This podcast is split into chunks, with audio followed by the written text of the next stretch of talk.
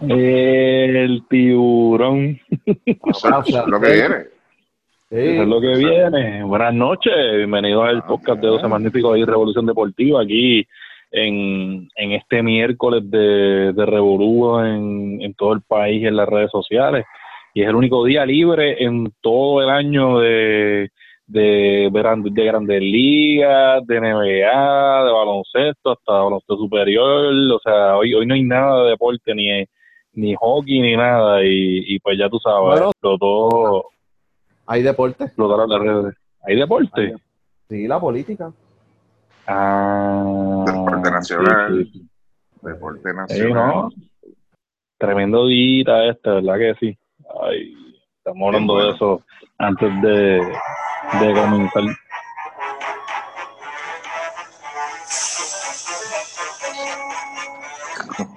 Ahí viene. Mira, uno de los que se llevaron, uno de los que se llevaron es el presidente Bucapla. No, Ah, no, tremendo. no, no, no, no, no. No, no puede Sí. ser un club, un club tan prestigioso. Imagínate. Wow. Sí, Tú estás hablando en serio. Sí, fianza de un millón, un ¿Y la milloncito nada más. ¿Y la qué? ¿La prestó? Ah, pues hasta ahí no sé, yo creo que me imagino debe tenerla, no sé, porque él es presidente de, de una firma de, de contabilidad, no sé, debería lo más seguro tenerla. El Fernando, el señor Fernando Scherer es el presidente de, de Video, que es la compañía de contabilidad, y es presidente del club de baloncesto de Bucapla, Excelente, arriba los Pumas, arriba los Pumas. la familia El Vázquez. Sí, para que tú veas qué es lo que hay ahí también en, en- dentro de todo ese asunto de clubes y eso. A veces, a veces la gente se pregunta eh, pues, que por qué los clubes tienen a veces tanto tanto peso, pues ahí tienen muchos pesos. Mucho peso, Eh. tiene mucho peso. Sí. Pero pues, nada, vamos entonces a, a lo que venimos. Vamos a hablar un ratito ahora de, de la situación con lo de las selecciones juveniles. Y Pero ya no estábamos mismito... hablando, no estábamos hablando de eso. ¿O no? no, eso es otro tema. Ok, está bien. Sí, sí, Está por ahí más o menos también. Mira. Vamos a hablar de la sele... Sí, ¿Tú sabes qué podcast- vamos a hablar de... No hay tú que... sabes que podcast- tú sabes que podcast no han parado los de política. Están un programa nuevo todos los días. Sí. Está- Los de, los de política. sí, hay un par de podcasts ahí de política. Coño, qué Sí. bueno, ¿verdad? Bienvenido al maravilloso mundo. Poscatero. Sí. Sí. Ahora hay un montón. No, yo creo que... Ahora, ahora, Eh, la, pregunta, la clave. ¿Tienen contenido? Eso es, eso es lo raro, mano. No sé, ahí no... contenido, No, no, no, verdad que no. Eh, esto es- Hay que sacar la estadística de los presos en el 99 contra el 2019, a ver cuánto va, cómo va la cosa. ¿Cómo eran sin aire acondicionado y ahora que tienen aire? A ver. Sí, exacto. Empezar a dictarlas por ahí para abajo de cada preso. Sí, ¿no? con- el calentamiento con- global y todo eso. A ver. Redes con plan. Otra Sí. cosa es con plan y sin plan. ¿Cómo, cómo compara? Con plan, ¿cómo se brega sin plan? Es muy cierto. Oye, ahí, ahí, ahí, ahí, se puede sacar contenido para eso. Podemos bregar con Hay eso. tela, hay tela. Hay hay tela tela. Qué chévere. Mira, este, eh, Chaman, la- las selecciones juveniles, eh, ¿cómo le fue a Puerto Rico en el Mundial? Porque por lo que estoy leyendo en la prensa eh, y las focas, yo creo que Puerto Rico se llevó medalla o, o qué pasó. ¿Mm? Sí, pues Bueno, mira, pues pues, la- para- pues yo quiero saber.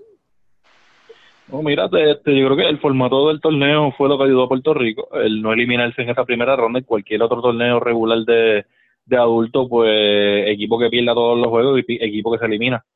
En el caso de los juveniles, no, del, del, en, en específico pues del equipo de sub-19, pues no fue así. Este, el, en la primera ronda Puerto Rico pierde todos los partidos, eh, pasa entonces a la, ronda de eliminación que toca con Argentina, que es el uno de los equipos más duros del mundo, y pues le saca ese juego. Ese juego estuvo, eh, básicamente se fue el juego de todo el torneo, que tuvieron en todo el torneo, y quedan entonces entre los mejores ocho, y pues ya tú sabes, pues ah, estamos en los mejores ocho, ah, este, sí, mano, y entonces, pues, pues o es, e, e, es, lo que hemos repetido a veces aquí, o sea, eh, podemos tener un equipo con un desastre este, que venía ya de, de, de días, de semanas, y entonces, pues, le ganamos a Argentina y sacamos ese juego, pues realmente pues lo sacamos. Entonces, pues olvídate de todo lo demás, llegamos, este, estamos en los mejores ocho, ah, la gente no tenía razón, este equipo es duro, la cría borico, el corazón, ah, toda esta cosa. Entonces, se pierde entonces este de perspectiva lo, lo, lo, las cosas que, que obviamente pues había que mejorar y, y, y el problema de, con el equipo, o sea, eventualmente pues pierden con Mali, eh, que fue el equipo que quedó, en, que ganó la medalla de plata, y pues en el, ya en la ronda, en, en, en, la, en, la, en la ronda de los equipos eliminados, pues le ganan a Canadá, que pues ya es un equipo que estaba este, como quien dice, con la moral por, por debajo y, y eventualmente pues el equipo termina, termina sexto. Eh, yo creo que pues se vio un equipo que pues le faltaba pues mollero, le faltaba estatura, eh, era obvio, pasó con el equipo de Francia, que el equipo de Francia es un equipo atlético, un equipo que tiene cuerpo, pasó con el equipo también de, de Mali, o sea, ahí es donde pues se vio, se vio la diferencia. En el caso de Serbia, pues parearon un poquito mejor con nosotros y pues el juego se dio, pues se faltó medida hasta el final. Eh, hasta el final no, desde la, desde la mitad hasta el final fue que, fue que, Puerto Rico pues realmente pues logró, logró pues acercarse y, darle la pelea a Serbia. Pero el equipo Mali, un equipo muy demasiado grande, demasiado atlético, se le hizo bien difícil. Eh, el equipo de Puerto Rico pues tiene unos, unos, unos buenos armadores, tiene unos jugadores eh, espectaculares la, de la posición 1 a la 3. Ya después lo que es la, la la 4 y la 5 pues estamos bien complicados, es, casi la misma situación que tenemos en, en, la selección adulta, se nota que pues eh, hacían falta jugadores que, que, que, por lo menos tuvieran esa corpulencia. Eh, obviamente pues en, en Julian Strotter eh, dominó pues todo el torneo, quedó el segundo mejor anotador de, del mundial, eh, yo creo que pues impresionante. Creo que es un, un, muchacho pues que, como se comentó, pues que ya hay que ir llevándolo pues en, en, en la, en, la mira y que se le dé la oportunidad de practicar para el equipo de los Panamericanos y ver qué resulta. Yo creo que eh, fue el mejor que lució. Sí tiene unas cositas a lo mejor que corregir como mecánica de tiro, pero realmente pues un anotador natural me recuerda quizás a ese tipo de jugador como, como Paul Pierce cuando estaba en colegial, que pues eh, que no, no, es un jugador que sea pues solamente de, de tirarla de afuera ni solamente pues de, de, cañonear, sino que pues un jugador que te puede anotar de cualquier lugar de la cancha y, y tiene como que esa ese sentido en, en, la ofensiva de, de, buscar el canasto. Eh, también, otro jugador que me gustó, pues realmente eh, sí en uno de los juegos pues que se, se, vio que pues o sea, que, que fue quien, que el que retomó el juego fue Giovanni Santiago y, y lució bastante bien, pero Curvelo también otro jugador que pues lució en defensa y lució en ofensiva en las dos partes. Otro jugador fue Jermaine Miranda, Jermaine Miranda impresionante en lo que es la, la defensa, es un jugador que comenté que, que sería bueno desarrollarlo como con Bogar y y nada, y ahí más o menos pues tienen los jugadores que, que, que lucieron pues un poquito más, sí, uno que otro jugador, eh, Jorge Torres lució bien también, para que pues Jorge Torres pues fuego al 6-5, tú sabes, eh, hay que ver cómo puede desarrollar este un poquito más de, destrezas para jugar como, como alero, ya que pues 6-5 pues está un poquito complicado.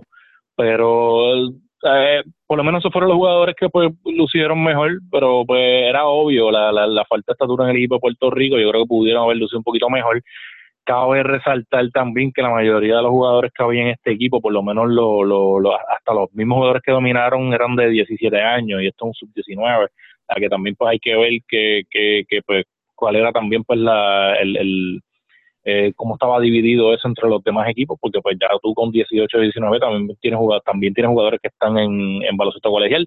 Eh, solamente pues Puerto Rico pues gana dos partidos. Eh, eh, yo creo que quizás está ahí como que esa cortina de, que te dice a ti, ah, pues fueron los mejores ocho, pero también pues lo que tuviste en el desempeño de la cancha, pues dejó como un poquito más que que desear y pues sabemos las situaciones que, que tuvieron pues antes de del torneo con, en el albergue olímpico y con el, la situación de Wheeler, la situación de Tori San Antonio. Tori San Antonio fue el mejor el, mejor básicamente fue el mejor jugador en, en, en el mundial anterior y, y, fíjate, yo pienso que hubiese hecho quizás un, una, diferencia. Yo creo que Víctor Rosano lució también y, y, y San Antonio yo creo que hubiese sido eh, e-, ese jugador que ayudara en, en, esa posición 2.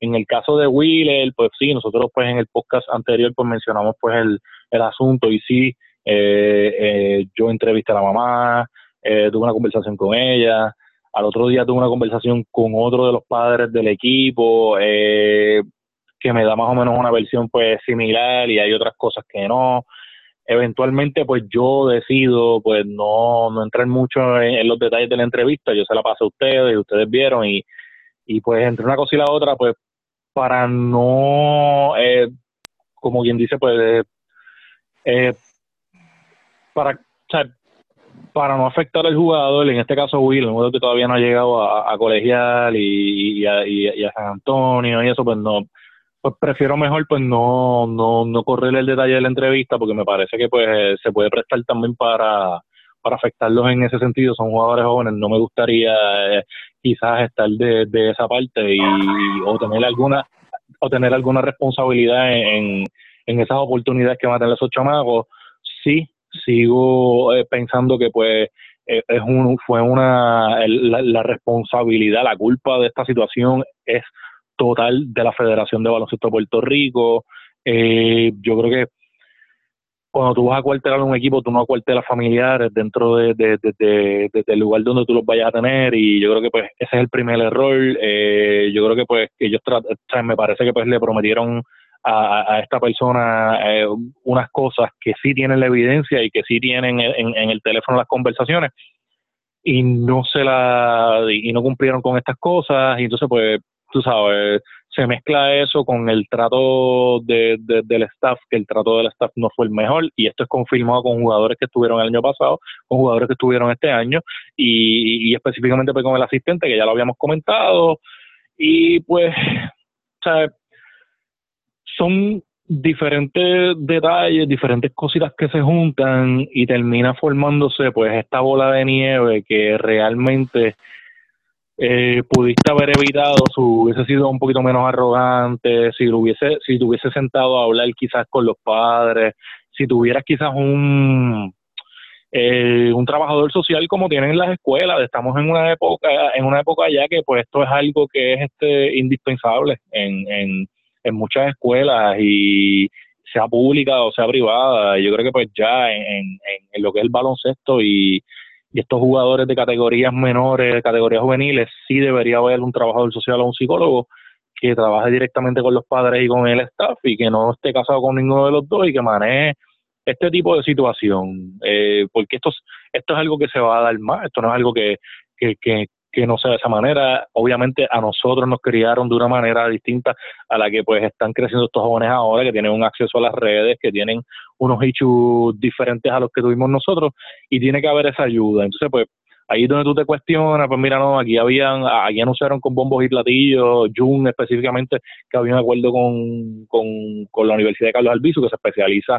en psicología, maestría y, doctorado, no estoy seguro si, sí, yo creo que sí, incluye también este lo, lo que es bachillerato, pero eh, son especialistas en eso y, y, yo creo que se anunció eso y nunca se llegó a nada, entonces tú ves estas situaciones con jugadores que son menores de edad y entonces pues tú te cuestionas, entonces quiénes son los que están en ese staff, quiénes son los que el dirigente trae para ayudar, ese tipo de cosas, y ahí es donde pues tú sigues cuestionando, sigues indagando y lo que te encuentras es una telaraña de, de, de, de, porquerías y de, y, de cosas que pues te hacen cuestionar realmente pues si estas personas están preparadas para manejar estos grupos.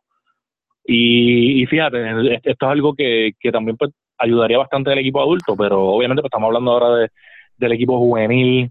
Yo creo que lecciones para aprender hay muchas, este eh, lamentablemente, la persona que está encargada de, de, las selecciones juveniles es un, rookie, Xavier Miranda, es un novato en esto. Me parece que pues, bastante de las críticas que he escuchado por ahí son con Xavier Miranda.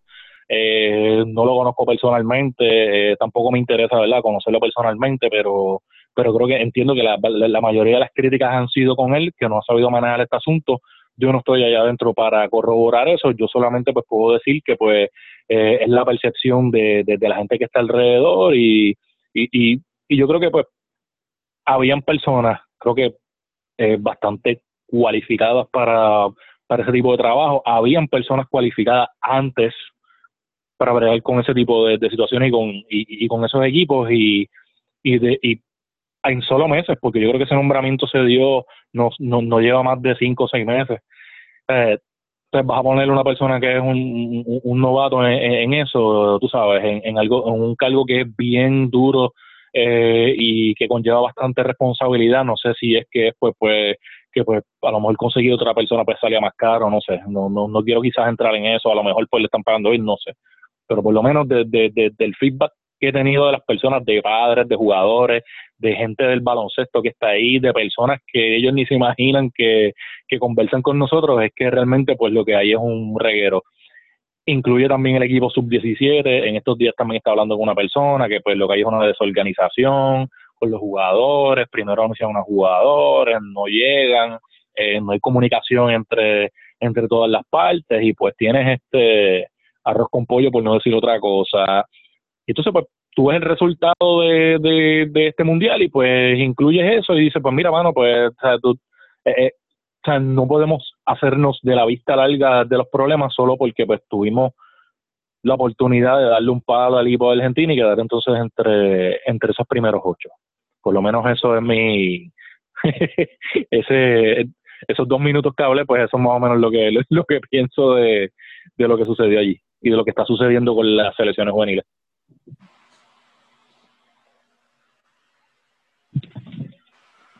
Ajá, pues vamos a cerrar.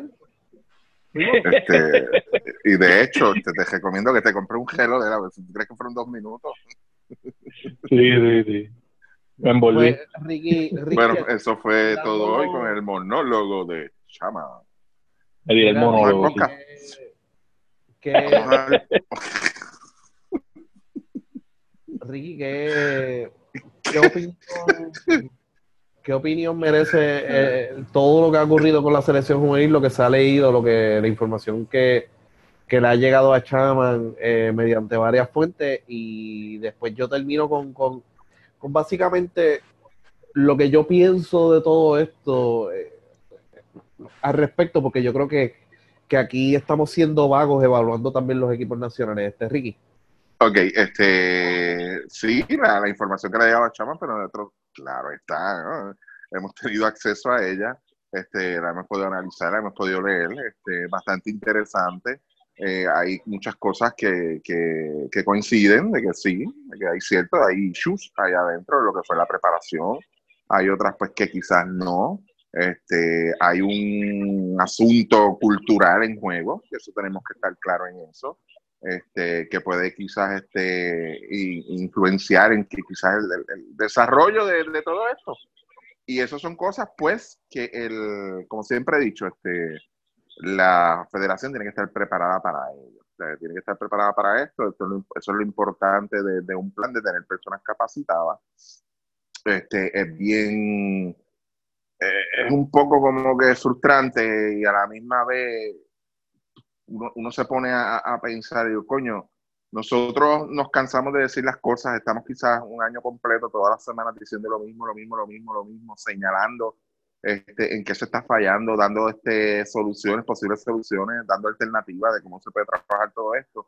Y aún así, que, que podemos quizás decir, este, nosotros sabemos lo que va a pasar, nosotros sabemos lo que está sucediendo, aún así, pues cuando vemos los resultados, es frustrante, o nos causa mucha frustración y, aún sabiendo lo que viene, vamos a ponerlo de esa forma.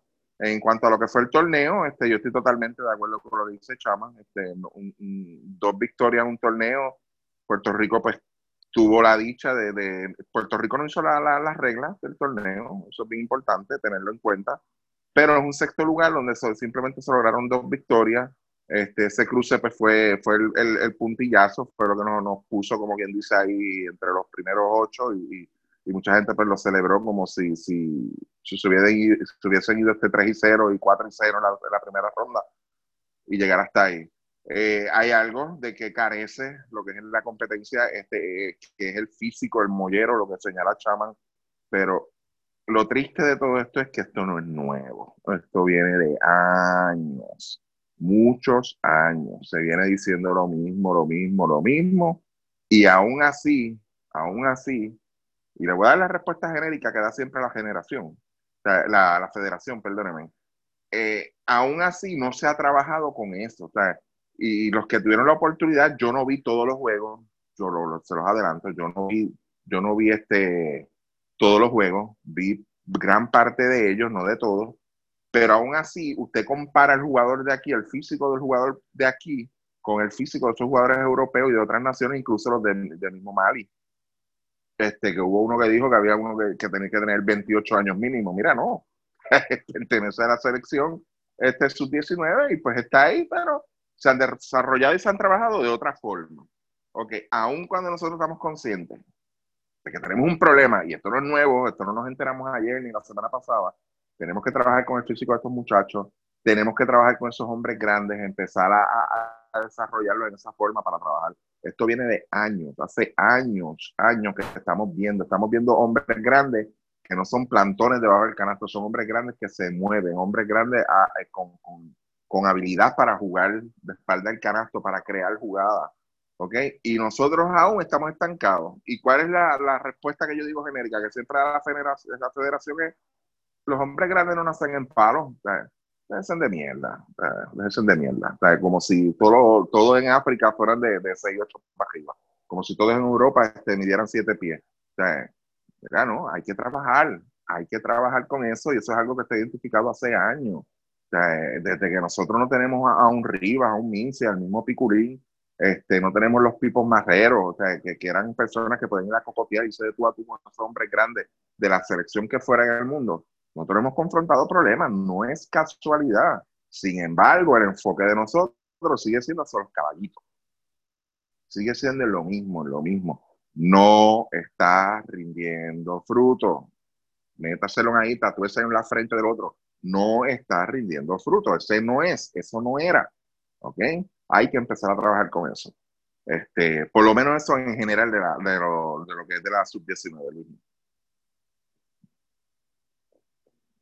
Pues mira, eh, yo escribí unas cosas, como Ricky, yo vi parte del juego de Francia y la parte del juego de Francia que vi fue cuando Puerto Rico estaba arriba. No vi el rally. Eh, vi parte del juego de Argentina eh, ¿Qué otro juego yo vi? El de Mali no lo vi. No recuerdo el otro juego que vi. Yo creo que fue contra Serbia. Si es que jugamos contra Serbia, no recuerdo bien.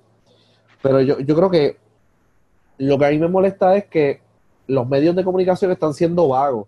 Y muchos de ellos, eh, obviamente, no quieren meterse en problemas ni con el COPUL, ni con la federación, ni nada de eso ni quieren llevar una opinión diferente o, ¿sabe? No cubren la, la, la, lo que está ocurriendo de una manera eh, objetiva, es lo que quiero decir.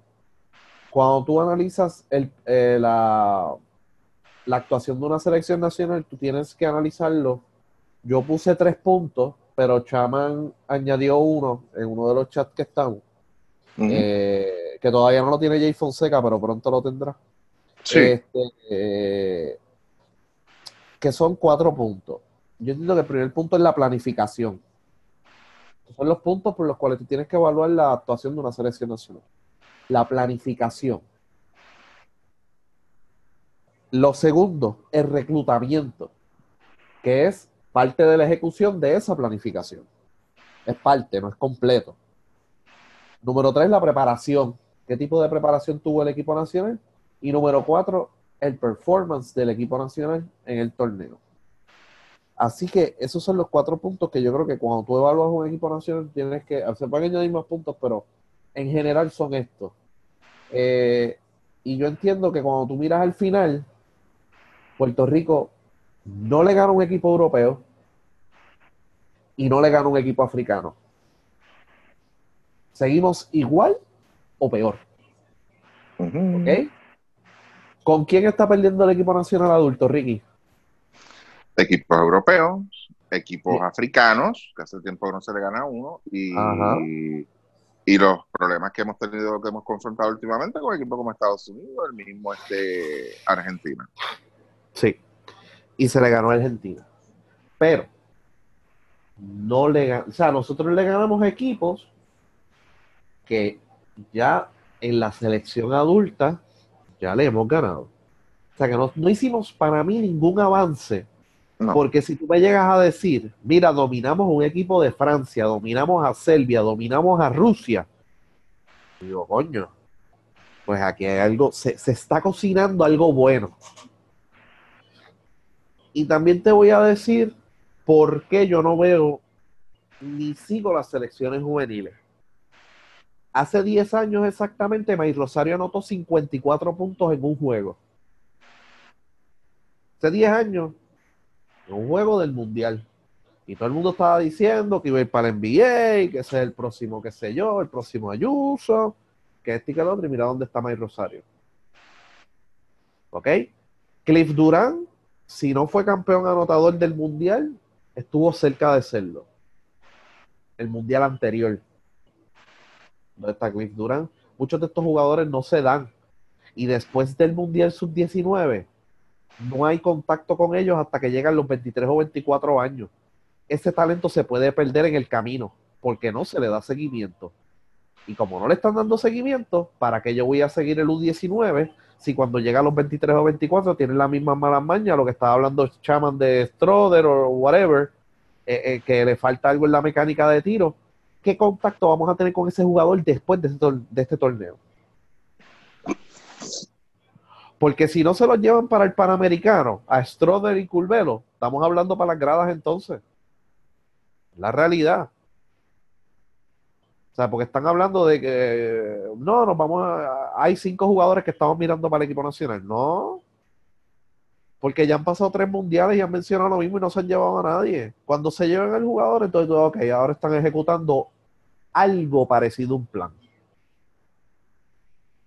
Algo parecido a un plan. Y Stroder, eh, todo lo que han dicho es bueno, y de Curvelo. Y de Curvelo, las poquitas jugadas que vi, yo dije, coño, ese chamaco tiene visión de cancha. O sea, por lo menos él tiene eso de su lado. tiene que mejorar el físico y otras cosas.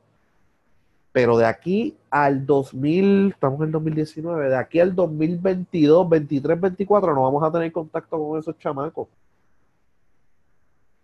¿Ok? Así que por eso es que no, no, me da, no me da tanta ilusión esos equipos U19 porque la norma nos dice que después de los 19 años se perdió el contacto con el chamaco. Y por ahí mismo va a coger otras malas mañas y otras cosas que no vamos a poder controlar porque no, no, no tenemos un plan fijo para desarrollo de estos jugadores para que haya un relevo del equipo nacional.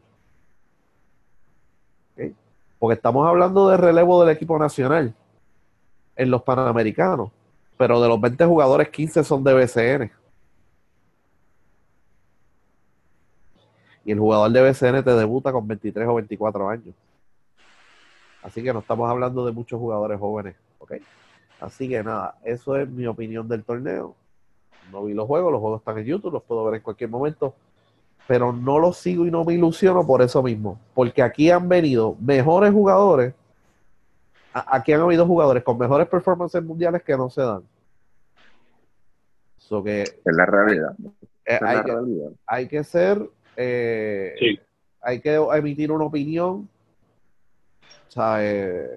bastante mesurada al respecto porque Curvelo fue para el Hub Summit de Nike.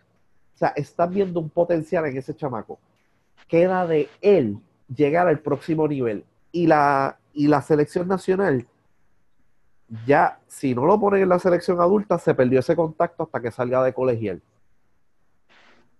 Y si no llega al NBA, lo que van a decir es tiene que venir a probarse el BCN. Lo coge Juan Cardona, lo sienta en el banco y dice que no le va a regalar los minutos. Y se perdió el jugador. Sí. Pues eso es lo que ha pasado aquí. Tú sabes, Jean Clavel acabadito de salir de colegial para el banco. Tres meses después estaba en la NBA. Edwin Gubile, banco en Mayagüez, próximo año jugó en los Wizards. ¿Sabes? aquí, en esta liga, con la calidad de coach que tenemos en Puerto Rico, no vamos a desarrollar a nadie. O so que si no hay un plan de trabajo cuando salgan esos juveniles a la adulta, se van a perder muchos jugadores, lamentablemente. Sí, definitivamente. Y, y si te fijas, hasta hace unas semanas que fue que Wilhelm Muscaner también dijo que pues habló sobre Derek Reese y dijo que pues que, como que Derek Reese este parece que no no tuvo paciencia y toda esta cosa. Mira, bueno, pues cuando hasta cuando iban a esperar entonces para Derek Reese en, en, dos temporadas, tres temporadas, mano, ¿sabes? Yo, son esos detalles importantes y yo creo que a veces tienen la oportunidad de, de de coger estos jugadores y como que darles un empujoncito y no les dan ese empujoncito porque, ah, pues a mí no me toca, ah, a veces no me escucha, qué sé yo. Yo digo, mano, pues entonces, ¿para qué están ahí? ¿Cuál es tu, tu, tu job description en el, en, para ser dirigente? Pues marcar la jugada y que los tipos sigan las instrucciones tuyas. es tu trabajo. Mira, pues, con razón es que los votan. Sí, pues nada, eso básicamente es el U19. Han habido unas noticias que yo creo que del U17 se han bajado jugadores hasta nativos, así que eh, pendiente a las redes, pero eh, malas noticias, porque entonces si, si no podemos tener contacto con esos jugadores, pues, pues se pone la situación un poquito más cuesta arriba y ya hemos hablado en podcast de meses y años atrás de nosotros mismos diciendo que si no sabemos manejar esta cepa, se acabó el baloncesto en Puerto Rico. Es la realidad. ¿Sabes? Después no, o sea, porque el baloncesto en Puerto Rico ha ido hacia atrás. Y si seguimos yendo hacia atrás, ¿hasta dónde vamos a llegar? ¿Cuál es el fondo entonces? Sí. ¿Cuál es el fondo? ¿Sabes? Entonces, los que nos van a rescatar realmente, que son los niños ricos, los tratan de otra forma, pues que... Y que esa es la queja. Y les voy a decir una cosa, hay un jugador de la selección adulta que está pidiendo dinero para jugar en los Panamericanos. Ya me llegó un nombre y está pidiendo dinero para ir a los Panamericanos. Si llega a ser un niño y es nativo, de los que se estrujan la camisa, no, que ese es boricua de verdad, de pura cepa, Vamos a ver si se lo llevan. y si un New York pide dinero y, lo tiran al medio, porque yo sé que los tiran al medio, ese jugador lo vamos a tirar al medio. Así que cuidado con lo que hacen y cómo manejan las cosas. No, está cabrón, de verdad que. O sea, cuidado cómo manejan las cosas. Porque ahora en la juvenil tiraron al medio a los New York como si los de aquí fueran a misa o algo así. Ya basta ya de ese discrimen, especialmente de los coaches de aquí, que en parte tienen ese discrimen porque no saben hablar inglés, porque son brutos. Sí. El baloncesto se habla en inglés. Y si usted no me cree, vea un juego de la Liga de Rusia, vea un juego de la Liga de China, a ver en qué idioma son las instrucciones. Y entonces no quieren aprender, se creen que son Phil Jackson y no saben hablar inglés. Entonces les llega un New York, no saben cómo dirigirlo el New Ricard le dice en la cara que no sabe nada porque no sabe comunicar y ah, mira para allá, estos tipos que, se creen, pues están acostumbrados a un alto nivel de coaching, están acostumbrados a un alto nivel de programas de high school, porque high school se hace muchísimo dinero. Los que están en colegial saben que eso es otra cosa, o sea, las facilidades y todo. So que tengan mucho cuidado como manejan los New York y el discrimen que tengan con los New York Sí porque ya nos llegó información de que un nativo de los que la gente ah, orgulloso y todo eso, ya está pidiendo chavo. Y una, de las cosas que, una de las cosas que, rapidito para terminar, eh, me comentó uno de los padres también, es que pues, que a veces es fuerte, que el discrimen que se da en Estados Unidos también, y entonces tú venir aquí a Puerto Rico, que es donde tú entiendes que pues, donde tú te identificas, donde tú realmente pues sientes que es tu origen, entonces vas a coger también el mismo el mismo discrimen que coges con los gringos allá, los vas a coger entonces acá.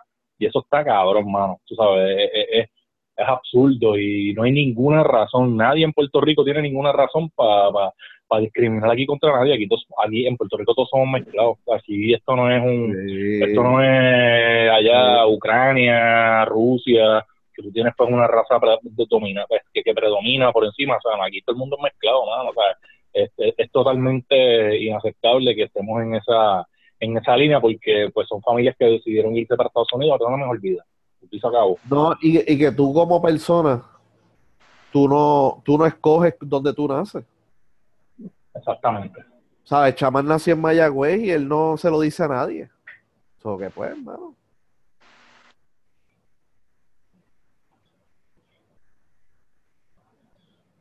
Hay un amigo de nosotros que dice que hay discrimen con los de Ponce, ¿verdad? También. La ponceñofobia. ah, sí, Está, está en baja porque le llevaron a aquel el que él la defendía bien brutal. Sí. sí, mano, ¿verdad que sí? Lo, que pasa, lo que pasa es que, que nuestro amigo lo, lo, que tiene es algo que se llama andropausia. Eso sí está reconocido ya. Suerte con eso, mi hermano. Ahora, ahora, ahora está con, con Zoela Boy. Ahora está detrás de Zoela Boy. Sabrá si se la llevan también. el, el, está es bien amplio. Está todo el mundo cantando, así que no, no, se sabe quién se puede ir en la próxima red. yo, yo, yo, conté como yo conté como ocho cantando, imagínate. Imagínate tú. No, y, y, lee, la noticia de que él es el que están diciendo que está cooperando. Esa no se va. Eh, esa, claro que no. Esa no, va a nadie. En los gringos no hay no hay esa cosa de, de, aguantarte ni nada de eso. Y menos que, y, menos que aquí. Sí, exacto el gringo es chota porque no va, a, no va a sacrificar su carrera profesional por cuatro locos ahí en Puerto Rico, tú sabes. Exacto.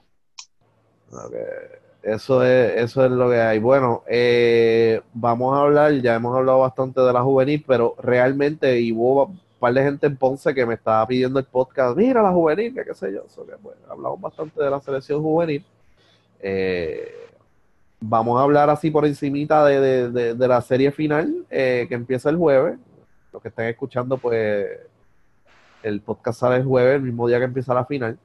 Eh, Quebradilla, eh, perdón, este, Aguada y Ponce ganaron sus respectivas series en siete partidos, que era algo pues que se esperaba que Aguada obviamente llegara a la final, pero Ponce y Bayamón pues era una serie pues bien bastante reñida.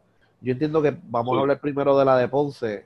El factor mental al final fue lo que dominó eh, esta serie. El equipo de Bayamón, pues votó un par de juegos por, em, por emociones.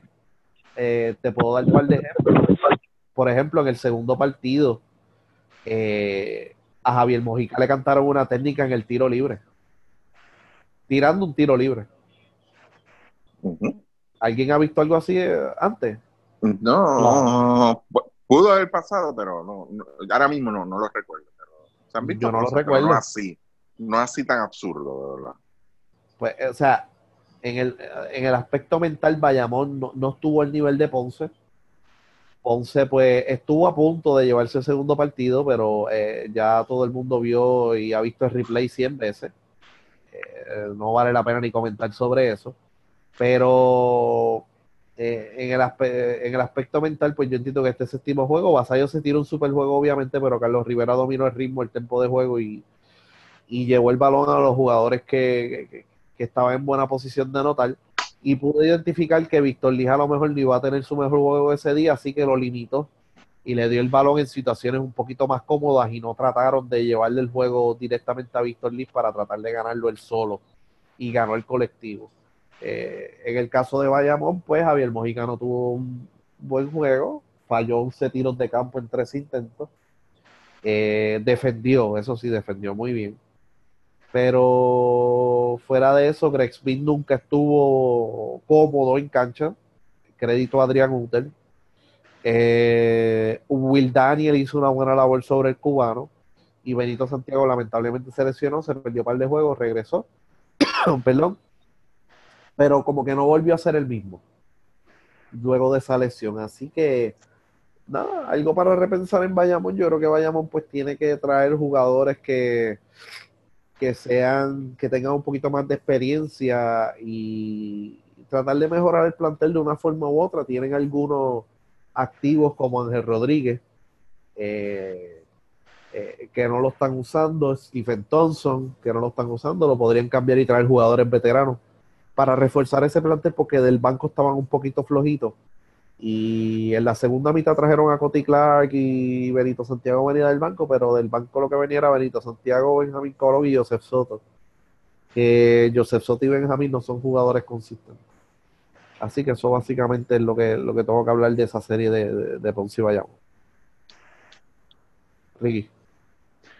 Este, nada, yo creo que la, como tú muy bien dices, este, yo creo que la parte mental pues fue este eh, fue clave en esta serie. Vimos un equipo de Ponce mucho más acoplado, un juego mucho más inteligente, buena defensa sobre todo. Yo creo que ahí fue donde ese golpe fue el que no, el equipo de Bayamón no pudo, no pudo este, quizás recuperar en el, en issue de que la forma en que está defendiendo Ponce este, no había propuesta de parte del equipo de, de Bayamón y, y, la misma frustración, pues quizás lo llevó al, resultado que vimos ayer en el séptimo juego, que, que, yo esperaba quizás un poco un juego un poquito más, más cerrado, más reñido, este, por tratarse un séptimo juego, este, dos equipos buenos, no se le puede quitar a ninguno, no le puede quitar el mérito a Bayamón.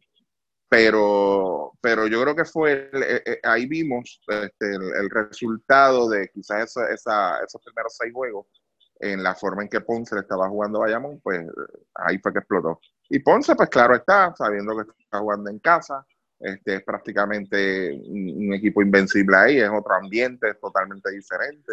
Este, aprovechó bien la situación y supo empezar a, desde el principio a, sacar ese juego. Y pues fue poco a poco, poco a poco, cinco, seis puntos en, en esa primera parte, hasta que fue ampliando la ventaja, hasta que a, Bayamón se le hizo imposible alcanzarlo. En, cuanto a Bayamón, este, sí, tiene las piezas, eh, quizás este, yo, yo lo que vi un poco de inconsistencia, pues son en, la, en, la, en estas figuras que fueron las que te llevaron a, ese, ahí, a esa semifinal, pues como que, como que o se anularon por completo o entraron con miedo, que, que he escuchado varias versiones de esas también por ahí, comentarios, de que entraron con miedo, este, entraron este embajado, o este, simplemente no, no, no se incluyó dentro de. Y yo soy de los que pienso de que cuando usted tiene algo que le está rindiendo fruto y le está dando éxito, tiene que seguir continuamente, porque es lo que me trajo hasta aquí. Yo tengo que seguir con esto. Pero nada, vayamos, este Ponce, claro está, está en la final una vez más. Eh, se ve un equipo acoplado. tuve la oportunidad de ver el juego ayer, se ve jugando en ritmo, se ve jugando alegre, se ve esa confianza dentro de todas las figuras que están dentro del equipo y eso es importante desde cara a una final. Este, es bien, bien importante llegar con, con, ese, con esa fuerza, con ese ánimo. Este, los ánimos en Ponce, por lo que he visto por ahí, está todo el mundo ya, ya prácticamente tienen esa, el banderín ahí próximo a, subirlo. No, este, aquí vamos a preguntarle a Chama. Eh, ese, ese es el, el ánimo que se escucha en la calle en Ponce, de verdad que sí. Pues mira, eh, yo creo que como... Dos, minutos, chaman, dos minutos. Dos minutos, sí, dos minutos. mira, como, como tú bien dices, yo creo que la diferencia de Ponce fue que apretaron en defensa. Yo creo que ahí pues es, donde pues yo vi un equipo distinto. Eh, creo que pues el, el trabajo de Carlos Rivera en, en, en, en, en, esas victorias fue este importante, más importante que lo que pudo haber traído Víctor Lijo, lo que o lo que trae también pues el, el, Adrian que me parece que es la segunda figura en ese equipo, y a pesar de que el mismo Vasallo pues fue el, el, que sacó el juego ayer, pero yo creo que más importante que Vasallo fue Carlos Rivera y cómo corrió el partido, yo creo que en, en ningún, eh, llegó un punto en el juego que ya, que ya Bayamón, eh, por más que intentara, pues no se podía meter en el juego, y, y, y, supieron aprovechar esas oportunidades, no, no se dejaron caer atrás, y ahí es donde pues yo creo que pues se, se, vio, se ha visto un equipo de, un equipo de Ponce mejor que el que se vio en cuartos de final y que el que se vio pues, a, a, final de la, de la temporada regular. Obviamente, pues sí, hay una adición que es la, la de Peter John en, en, en, la pintura, que creo que pues es importante también, porque pues, eh, eh, es el tipo de jugador que se le hace difícil este un, un Ismael Romero. O sea, yo creo que e, e, e, ese jugador que contra Mayagüez fue letal no pudo serlo contra Ponce. O sea, era quizás un juego bueno, un juego malo, se le hizo difícil, se le hizo incómodo y, y, Romero es un jugador que pues que vive cerca del canasto, no es como como quizás otros jugadores porque te van a, crear ese tipo de situación y, y pues, pues, en ese sentido pues Ponce aprovechó, como dice Modesti también, pues en el caso de Bayamón pues mucho problema mental, eh, emociones, eh, ponerse la capa, ese tipo de cosas, pues ya pues afectó también el, en los momentos importantes al equipo. Eh, yo creo que pues como tú dices, el, equipo que lleva el momentum aquí, aunque fue una serie de siete juegos, es el de Ponce, porque yo creo que es un equipo que no, por lo menos a principio de temporada, yo no pensaba que Ponce iba a estar en, en, la final. Yo también. Estoy contigo en eso. No, no daba Ponce para esos últimos dos. dos minutos, ok. Eh, Sí, nítido, no, no, chacho. Del cielo a la tierra. Ahora sí, ¿verdad que sí? Cambia pues, ese de arena, muchacho. Sí, vamos. Mira, pues Ajá. Vamos, a hablar de la serie de Aguada y, y Quebradilla. Eh, básicamente, pues Aguada se fue arriba 3 a 1, Quebradilla se recuperó, empató la serie. Eh, Holland no jugó los juegos 5 y 6. Eh, vamos a hablar de, después de, Aguada, su primera final. Eh, el juego de Holland y ya para ese séptimo juego utilizaron a Filiberto Rivera y Ricky Sánchez para cerrar, que son los veteranos. Así que por lo menos Carlos González pudo identificar que para un juego grande, una situación grande, pues tiene que poner a los jugadores con experiencia y no a los que anteriormente han fallado, porque esa es la realidad. Eh, Aguada ha estado cerca de la final anteriormente y no pudieron cerrar los juegos, así que por lo menos el coach esta vez pudo identificar de que, mira, voy a usar los veteranos, voy a morir con los veteranos porque ya estos jugadores que han estado aquí no, no estaban teniendo un buen performance en ese séptimo juego. ¿Qué nos tienes que decir este chamo? Pues mira, yo creo que en el, en el caso de, de, Aguada, aunque sí vimos algunas cosas extrañas como las que vimos en la temporada regular, que es el, el el de momento tú eres en, en el último cuadro a Emi Andújar este, medio jugando sin haber jugado un minuto en, en, el resto del partido, pues ese tipo de cosas como que de momento pues como que son un poquito confusas, ¿verdad? A lo mejor esa es parte de la estrategia, no sé.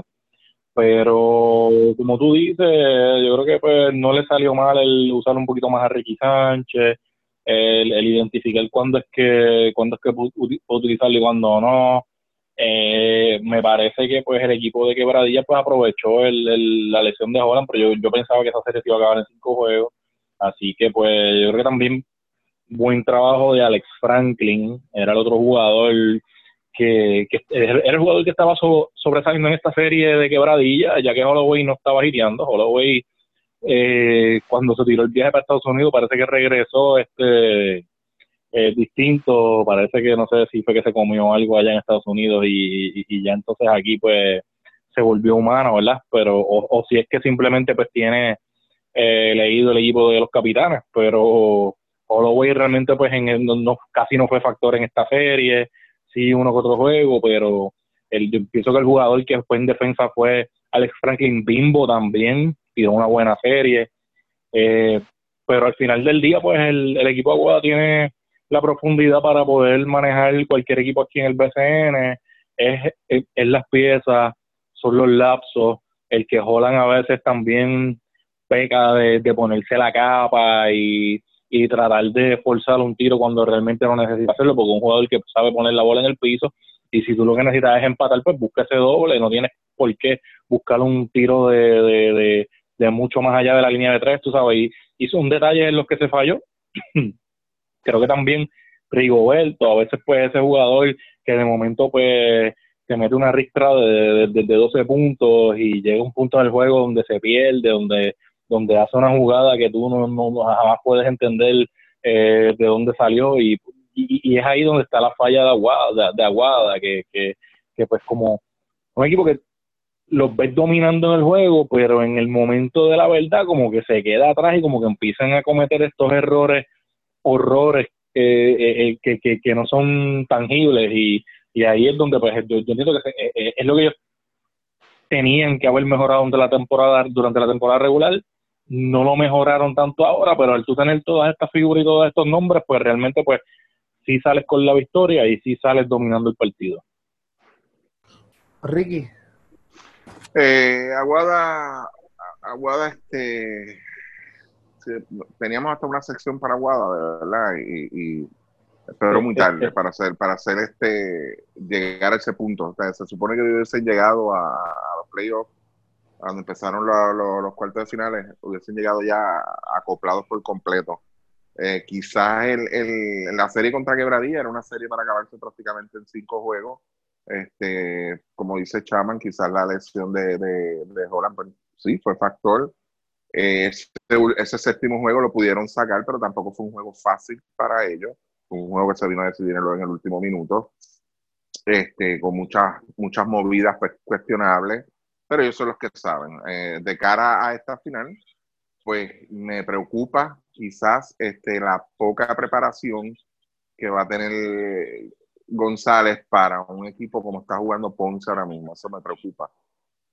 Eh, Ponce, yo creo que ya Ponce se definió en cuáles son esas tres figuras donde va a estar esa ofensiva corriendo con, con, con Víctor Liz, Basayo y el, mismo Uter aportando lo suyo.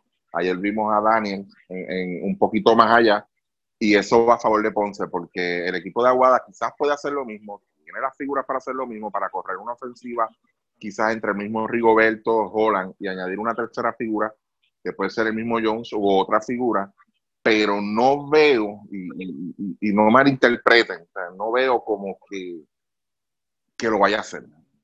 Ahí va a ser este, el que, el que se haya levantado esa zona hoy, ese es el que va, ahí es donde nosotros vamos a jugar, y no, no es así, contra un equipo como está jugando el equipo de Ponce, lamentablemente no, no va a ser así, y yo creo que la poca preparación le va a ir en contra. Sea, no es, no es, eh, eh, no es una serie para tú, es una serie de siete juegos, claro está. Vi ya en el itinerario que hay un back-to-back, o sea, que no, aquí no, es, no hay tiempo para tú quizás este, recuperarte un golpe. Yo creo que si no viene con, con, un plan ahí definido de que estos van a ser mis tres figuras en torno a esto, claro está, ver qué yo puedo hacer entonces para contener este el, juego de Ponce, porque Ponce va a venir a defender, eso es claro, eso, eso, eso ya está escrito en piedra. Entonces, ¿cómo yo voy a manejar esa ofensiva mía para yo poder contrarrestar quizás con lo que viene Ponce? Carlito, como muy bien bien sonaron ayer, está jugando a otro nivel, este, está haciendo su juego, los que nos tienen acostumbrados ya prácticamente desde hace siete u ocho años. Ha sido muy bueno, ha sido un buen, una buena etapa este, y, todo le está saliendo, todo le está saliendo. Yo creo que, que González lo que tiene que hacer es, ver cómo, cómo va a definir esos roles ahí en, el equipo de Aguada, que era algo que tenía que hacer hace tiempo ya, hace mes y medio atrás. Y no lo hizo. Estuvo todo el tiempo experimentando. Ya no hay tiempo para experimentos. Este, en un equipo como Ponce, pues tú puedes quizás este, anular una figura quizás como, como Vasallo, por ponerte un ejemplo, pero tienes a Alice, este, vimos ayer a Daniel también produciendo, como ya mencioné, eh, entonces, pues, ¿cómo, tú vas a contrarrestar eso? O ¿cómo, cómo el, el, juego en conjunto puede entonces apaciguar un poco esa ofensiva de Ponce que está corriendo prácticamente a la perfección y tú puedes contrarrestar entonces con tu, con tu ofensiva? Ahí es donde yo creo que, que a González se le puede ir la serie. Tiene el talento, porque lo tiene, pero tal y como hemos dicho cuando hablamos de la selección, tú no puedes apostar al talento de tus jugadores para llevarte una victoria lamentablemente. Si tú no tienes una planificación, si tú no tienes un plan de juego, si tú no tienes estructura en qué es lo que vas a presentar, qué es lo que vas a proponer en la cancha, lamentablemente eh, eh, ese, esa, eso es un billete de loto. O sea, tú vas a apostar al talento de jugador porque tú no sabes cómo va a venir ese jugador esa noche, de verdad. Eh, yo, yo, entiendo que Ponce, como dice Ricky, ya tiene definido su juego es uno de los equipos que mejor ha jugado, tú sabes, es el mejor equipo que juega media cancha en el BCN, nosotros lo hemos dicho aquí en múltiples ocasiones. Eh, con Carlos Rivera se mueve muchísimo mejor el juego, suelta el balón, los demás participan, eh, no es un juego, un two-man game como lo que había con Carlos Arroyo. Eh, a lo mejor nos caen arriba, pero es la realidad, eso tú lo ves en el juego. No estoy diciendo que Carlos Rivera sea mejor que Carlos Arroyo, estoy diciendo que para un equipo veterano con tanta figura ofensiva y con tanto ego, este equipo se está jugando más alegre con Carlos Rivera y los jugadores están respondiendo. Cuando miren las estadísticas, cuando estaba Carlos Arroyo y Nick Mineras, y mira las estadísticas después que se fueron ambos jugadores, de otros jugadores de reparto que se han convertido en jugadores principales como vasallos. Y el propio Víctor Lija aumentó su producción considerablemente. Así que eso es parte de. Ponce ha mejorado, como sabemos, su capacidad defensiva. Aguada tiene muchísimos recursos. Aguada tiene los recursos para detener a los jugadores de Ponce. Tienen jugadores que, o sea, tienen jugadores para presionar a Carlos Rivera Vasallo, a Víctor Lija, el que venga, a Utel para defenderlo, a Wildang. Pero si no hay una planificación y si mentalmente no llegan enfocados, al equipo de Aguada se le puede ir esta serie fácilmente, como se le fue a Bayamón. Así que hay que tener mucho cuidado del lado de Aguada. Tienen todos los recursos del mundo. Sí. Todos. Tienen a John Holland, tienen a John Holland, tienen a Rigoberto, tienen a Abreu, tienen un montón de jugadores, más tienen a Philly y a Ricky Sánchez del banco. Eh, eh, es cuestión de, mantener ese enfoque y mantener la ejecución a un alto nivel eh, y defender y correr la jugada y hacer las, hacer las cosas bien, no tratar de forzar las jugadas tampoco, porque ahí hay muchos recursos, pero si te pones a jugar uno contra uno y tratar de hacerte, tú sabes, yo soy el que vengo aquí a tirar y se acabó el evento y esas cosas y hay roces internos, pues entonces Aguada pues eh, pueden perder esta serie porque esos equipos de Ponce, o sea, el equipo de Ponce por su experiencia eh, identifica la debilidad y sabe cómo atacarla, que le salga o no, eso es otra cosa. Pero tuviste en la serie de Bayamón y Ponce, ellos dominaron los primeros tres juegos. Los dominaron. Después Bayamón hizo los ajustes y niveló. Pero puede pasar lo mismo acá. Puede pasar lo mismo acá. Así que eh, yo entiendo que eso, que, el equipo de, Aguada tiene que eh, tomar esta serie con mucha cautela porque ha pasado bastante. Yo, creo que Aguada ganó dos juegos en Ponce, pero ya estos tienen otro plantel y ya esto es otra cosa. Ya esto es la serie. Así que Ponce tiene que capturar los rebotes, evitar Nobel, anotar esos tiros libres, anotar el triple, intentar por lo menos el triple abierto y van a tener la oportunidad de, llevarse una victoria todas las noches. En el caso de Aguada, no puede hacer Nobel tampoco tienen que atacar el aro con más consistencia y tratar de poner en, problemas de falta a esos jugadores de Ponce para entonces obligar a esa segunda unidad que no es tan fuerte como la de Aguada a que tenga que venir a hacer el juego que, le toca a Carlos Rivera y a Basayo. Eh, Chaman, ¿algo que tengas que añadir de la final? Tienes un minuto. Sí, sí. Yo creo que eh, básicamente, pues lo, lo, que tú comentaste, yo creo que eh, va a ser bien importante cuál de los dos equipos pues evita de entrar en, esta situación de uno contra uno. Eh, entre las diferencias que yo veo de, con el equipo ahora de, de, Aguada versus Bayamón es que pues los jugadores de la pintura este van a obligar a, a, Adrián Uter, a Mar López y, y, y compañía a salir. Esto no es como, como el caso de, de Ismael Romero, como que, como comenté, está cerca de la pintura y no va a salir a tomar ese tiro a, media distancia, o en el caso de, Joseph Jones, un jugador que pues Que, que, sale afuera, el mismo Gilberto Clavel es un jugador que sale afuera, Ricky Sánchez es un jugador que sale afuera, tienes que guardiarlo.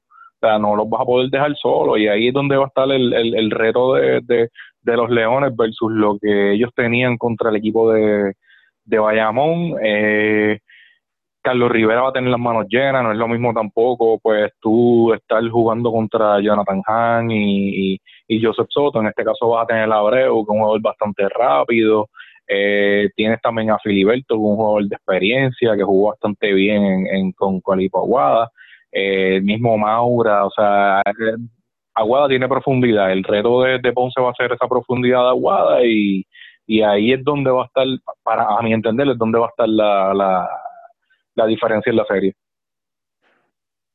Ok. Este, eh, ¿Quién se la lleva? Uf. Qué fuerte ahí. Once en seis. Ok. ¿En serio? Sí. Ponce en 6. Sí. Yo no veo el equipo de, Aguada todavía acoplado. Si logran ese milagro en esta serie, pues ahí es donde... Ok, ¿y, y, cuál juego se roban? Yo pienso que va a ser el primero. Hmm. Ok. Interesante. Yo pienso que va a ser ese...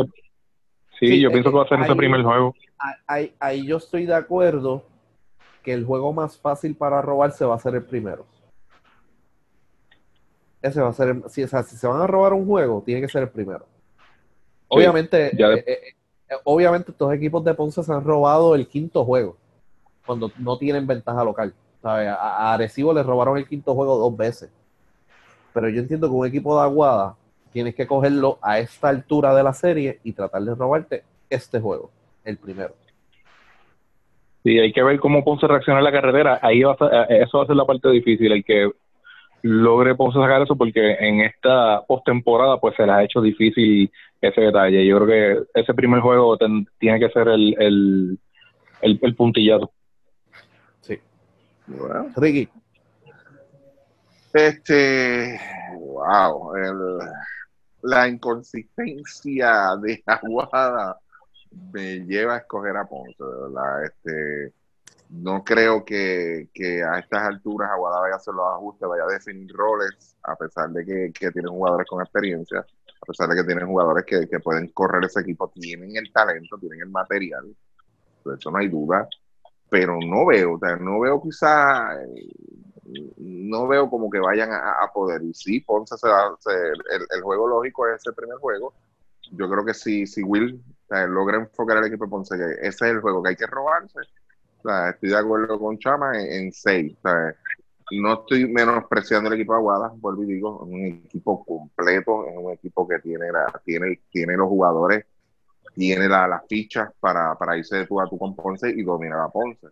Lo que no veo quizás es la, la esa, no voy a decir capacidad porque se oye feo, pero no, no veo como que, que e, e, ese, ese, ese destello, como esa inición que lo vaya a encender y lo, lleve a ese punto donde se vuelva un equipo imposible.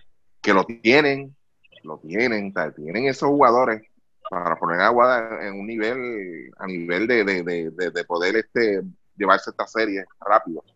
Pero no veo, no veo, no. Quizás haya dos o tres figuras o dos figuras en ese equipo que no, se les hace difícil quizás este, aceptar esos roles.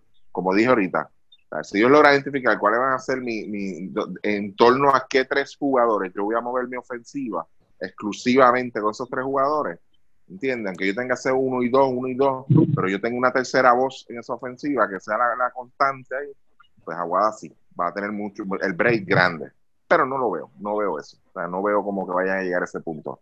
Yo a Ponce ganando este en cinco o en seis juegos, de verdad. Ok. O sea que Ricky lo, pone en cinco juegos. Eh, sí, me atrevo a decir que sí, de verdad. es que. te voy a poner un ejemplo. Si, gana Ponce en Aguada, ¿a, qué hora llega? Si gana Ponce en Aguada, ¿van a salir de Aguada? ¿Podrán salir de Aguada? que si logran salir de allá, yo entiendo que sí. Pero ahora van a salir a las mañana. Bueno, eh, se va a tardar un poquito, pero salen, salen, claro que sí. es que, es que, mira, ¿sabes lo que pasa? O sea, y voy a poner algo hipotético. Vamos a poner, ok, el jugador de, Aguada que hay que detener se llama John Holland. Eh, John Holland es, la bujía de ese equipo. La segunda voz ofensiva de lo que hemos visto en estos playoffs se llama Rigoberto Mendoza. Yo entiendo de que Will va a traer a este equipo, va a hacer unos ajustes para cómo trabajar a John, a Holland, de que John Holland no te meta más de 20, 25, 30 puntos, no te vaya a caber el juego él solo. Si él logra contener a Holland, bajarle el nivel, meterle mucha presión, mucha defensa que tiene, tiene las fichas ahí, tiene los peones, como decimos nosotros, para detener a Holland, yo veo que le estás metiendo doble presión a Rigo y ahí es donde el tipo va a meter las patas, que ayer no voy a decir en dónde lo leímos, decimos, ayer, ayer, perdóname, estábamos todos esperando el momento en que Rigoberto la cagara, de verdad, porque esa es la, es la realidad. Eso es lo que estamos esperando todo el mundo. Y yo creo que con esa doble presión, Rigo no, no puede cargar ese equipo. O sea, si Holland falla, no, no, no, ese, esa alternativa B del equipo no lo veo con, como para cargar ese equipo. O sea, no lo, no sé, no, no tiene esa, eh, quiero entrar en lo personal, pero no lo veo con ese liderazgo de quizás de, de ok, ah, bien, y, es un copioso anotador, pero el juego se trata de mucho más que eso, ok. En una serie final trata mucho más que eso, mucho más complejo que eso. Y ahí es donde es mi preocupación, porque entonces en Aguada, si tú te puedes buscar las estadísticas y puedes ir a, a, podcasts y a páginas que tengan contenido, y vas a buscar que, que esa tercera voz de, de, Aguada no existe, son 20 mil nombres a la vez, ¿me, entiendes? Ponce no, Ponce lo tiene ya definido. ¿Cuáles son mis tres, los tres? ¿Con quién yo voy a contar? De, Big Three. Yo los tengo ahí. Aguada no. Ah, y ahí es donde Aguada tiene muchos problemas, de verdad. Sí, Ponce en cinco, dije. Wow. pues vamos, vamos para la guancha. Eh, no, no, gracias. Hasta ahí. Ay, Hasta ahí llegué. Eh, Luismo, claro está. Este, sí, Luismo, dime. ¿Y tú? No, no sé. Bueno, allí, allí puede, puede, que llegue, puede que llegue un coach allí y diga que, que, que él se inventó el baloncesto o algo así en Ponce o whatever. Oh, ok, ok, ok. Sí, sí, hay de eso por ahí también. Que hay uno que no, que yo traje a este, que yo traje al otro. Sí, que, ya tú sabes. Innecesario, mano. Honestamente, innecesario a esta altura. Que yo le metí el triple a aquel a Mayagüez en, la cara de Flor Meléndez. Esas cosas. Ay, Dios mío, que eso, es, que de verdad que hay para escribir un libro. De verdad, que es un libro? Aquí nosotros podemos hacer una, una serie completa, ¿verdad? Por lo menos de 10 bueno, esperemos, esperemos que sea una buena serie. Yo creo que, que, va a ser un buen espectáculo y va a ser bien interesante ver la dinámica de esos dos equipos ya. En los primeros dos partidos, yo creo que eso va a definir eh, si va a ser una serie, como dice Ricky, de cinco juegos o de seis juegos o si va a ser una serie de cuatro juegos, de siete juegos. ¿Sabes? Aquí puede haber una barrida, ¿sabes? De Aguada o de Ponce. Aquí puede haber eh, Aguada o Ponce en cinco.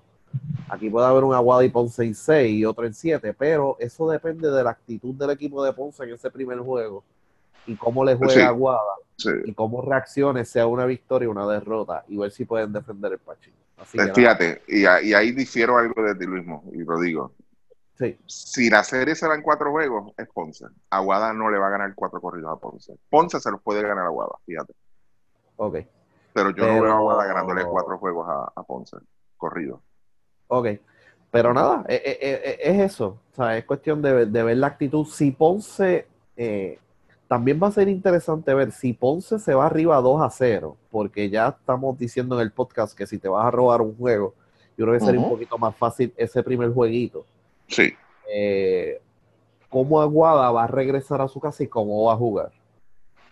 Y de ahí tú puedes decir contra Aguada tiene, o sea, Aguada eventualmente va a nivelar o va, a colapsar, o sea, va, a seguir eh, la bola de nieve agrandándose. Y va a seguir eh, colapsando. Así que nada, pero yo, yo entiendo que, que ambos equipos tienen la capacidad de dominar de principio a fin eh, sea cuatro o cinco juegos. Eh, así que, yo entiendo que cada cual tiene que ir con la concentración y, con la mentalidad de que aquí nadie va a ganar solo tampoco. Eh, y Ponce, por lo menos Ponce ya tiene esa, esa mentalidad y no aquí no hay un jugador en Ponce que domine ¿sabe? el balón todo el tiempo. El que domina el balón todo el tiempo es el que está caliente, que ustedes lo vieron con Vasallo.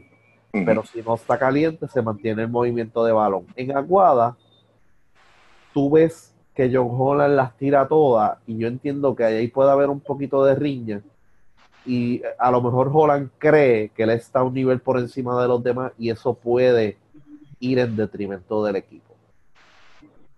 Eso podría ir ¿Perdón? O Rigoberto. Sí, sí, porque el equipo de Aguada estaba jugando de una manera que estaba jugando bastante bien. Entonces, de momento trae a Holland. Entonces ahí tú rompes un poquito ese esquema. Y además que, el coach está usando a los veteranos para cerrar y estos jugadores son emocionales. Así que si, si Aguada colapsa sería por problemas internos también. Así que, que, pero nada, va a ser una buena serie de verdad. Vamos a ver cómo claro. Sí, sí. Este, yo creo que este el, el baloncesto aquí, a pesar de este de que se dice muchas cosas negativas y eso, pero la, la gente no deja de apoyar este, ya en esta etapa, no deja de apoyar, la gente se envuelve, este, le gusta. Eh, esperamos llenos totales en ambas canchas, este, a diferentes niveles. Yo creo que en Ponce se siente un poco más esa presión de lo que se puede sentir en Aguada, aunque es un espacio pues mucho más, más, compacto. Pero aún así, este, es lo que le gusta a la gente, es lo que le gusta ver esto y y yo espero que sea una buena serie de que, que es más, si tienen que llegar a siete juegos, que lleguen a siete juegos, conmigo no hay ningún problema. Porque conmigo no hay problema, no hay ventanas ni nada por ahí que, que vayan a interrumpir el torneo, se puede jugar. Pero, pero nada, este, yo creo que, que vuelvo y digo, yo creo que no hay, no, en Aguada hay, hay una, hay, puede, pueden haber más problemas emocionales y quizás hasta capacidad como para sobrellevar cualquier situación que se te presente en la serie, a diferencia de Ponce. yo creo que Ponce ya llegó al nivel que quería estar, de verdad. Sí. Ponce llegó a un nivel ya, Ponce se supone que Ponce no esté aquí, Aguada sí. ¿Ok? Y casi siempre eso te va en contra. ¿Ok? Bien importante eso. Ponce no era uno de los favoritos. ¿Ok? En un principio no lo era incluso yo me incluyo porque es la verdad, yo no daba Ponce para llegar a la final. Este, y, Aguada sí, Aguada desde, desde el día uno era uno de los favoritos para estar aquí. Y ya está. Así que vamos a ver cómo se desarrolla la cosa. Ya, este, para los que nos están escuchando, empieza ya esta noche. En menos de, de 12 horas ya está por ahí este, con la, el que nunca falla, las baterías Interstate. Ay, mi madre. Carajo. se, nos están, se nos están pegando las cosas. A ti se te pegan los anuncios y a mí se me pegó el monólogo de Javier Torres. ya lo, mano. Yo estoy, yo estoy, estoy una encrucijada. Prefiero que estoy, o veo los juegos en la, en la petaca, los puedo ver, o escuchar a Javier Torres, hermano. Javier está brutal. Javier está no, está cabrón, mano, de verdad que es otra cosa, no deja hablar. Hay que ver el juego con, con calmantes, de verdad. Yo, uno, uno de los juegos con el Néstor, no recuerdo que, cuál juego fue, que él empezó a hablar y decía cosas y el Néstor, y, y no le decía nada, se quedaba callado, no le contestaba. es que desespera, mano. De verdad que No, está cabrón, de verdad que sí. Y, ah, eh, y al otro que se lo hizo el Néstor fue Eugene también. Eugene le preguntaba cosas que no tenían que ver un carajo con el juego y el Néstor se quedaba callado. Ahí seguimos aquí con el de esto y ahí tiene la bola y qué sé yo, una pichadera brutal, mano, ¿verdad? Que el Néstor está cabrón, el mejor. Ay, mamá, de verdad.